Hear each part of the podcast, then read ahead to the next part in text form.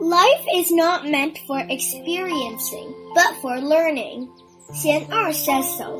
Why do we have to learn so much? Xian Er asked Shi Fu, Why do you make us learn so much?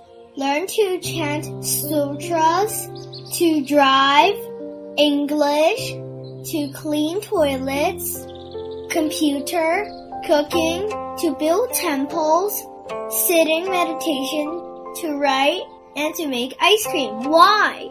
Shifu said, you will learn to fly an airplane in the future. Xian Er ran away saying, Shifu, I will not talk nonsense anymore.